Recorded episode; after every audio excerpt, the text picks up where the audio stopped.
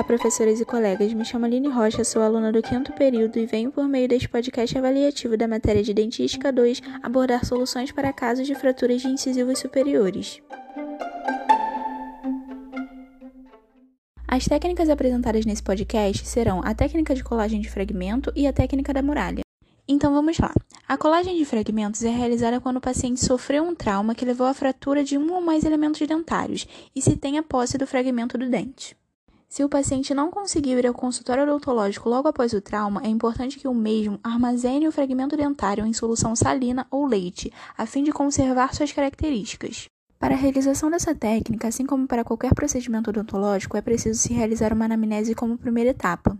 A segunda etapa é composta por uma série de exames que devem ser realizados, como exame clínico dos tecidos moles, exame radiográfico tanto dos tecidos moles como dos tecidos duros, observar o tipo de fratura por meio do remanescente dentário, analisar em que condição está o fragmento dental e analisar por meio da radiografia a condição em que está o canal radicular, se há ou será necessário um tratamento endodôntico a partir do acidente. A técnica de colagem de fragmento em si inicia-se com uma profilaxia utilizando pedra-pomes e água.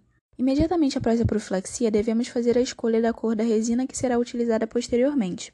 Em seguida, realizamos o isolamento absoluto. Partimos então para o condicionamento ácido do esmalte da dentina, se ela tiver sido envolvida, tanto no remanescente quanto no fragmento dental. Após lavagem e secagem, utiliza-se então o primer e o bond em duas camadas. Para se colocar o fragmento em posição, é utilizada a resina Flow, assentando-o devidamente, retirando os excessos e então deve-se fotopolimerizar, tanto pela vestibular quanto pela palatina. Na região de encontro do remanescente com o fragmento, deve-se fazer uma canaleta ou suco com o auxílio de uma broca esférica diamantada, e após ser condicionado, lavado e seco, será preenchido com resina de esmalte da cor previamente escolhida, para que se disfarce a área de colagem. Após a colagem, checa-se a oclusão com uma tira de carbono e, se necessário, realiza-se o ajuste com o desgaste das prematuridades. Por fim, realiza-se o acabamento e polimento do elemento dentário. Já a técnica da muralha também é realizada quando o paciente sofreu um trauma que levou à fratura de um ou mais elementos dentários, porém não se tem a posse do fragmento perdido. Essa técnica também é realizada para configurar uma maior rapidez na construção do contorno e da altura de um elemento dentário fraturado. Ela segue os mesmos primeiros passos da técnica anterior em relação à anamnese, exames, profilaxia, escolha de cor e isolamento absoluto.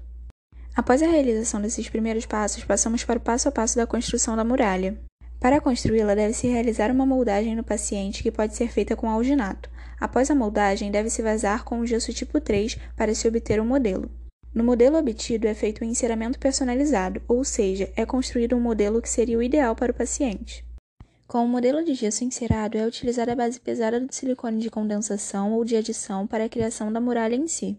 Fazendo uma espécie de rolinho com as mãos, o silicone deve ser colocado em posição no modelo para se realizar a moldagem e impressão das formas ideais para a restauração do elemento fraturado.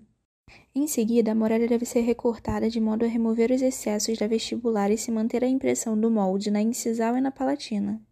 Antes de realizarmos a hibridização do elemento fraturado, devemos fazer um bisel na face vestibular do elemento para dar um melhor acabamento à restauração. Em seguida, realizamos a hibridização e passamos para o passo da técnica de estratificação com as resinas das cores previamente escolhidas. Deve-se colocar uma fina camada de resina para esmalte na região palatina com o auxílio da muralha, e na região incisal é utilizada a resina incisal, e então fotopolimerizar.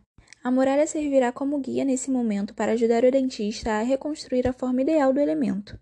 Logo após, com resina paradentina, deve-se reproduzir os lóbulos de desenvolvimento, fotopolimerizar, criar uma camada mais superficial com resina para esmalte e fotopolimerizar novamente, e então fazer as devidas texturizações. E para finalizar a técnica, devemos dar o acabamento e polimento.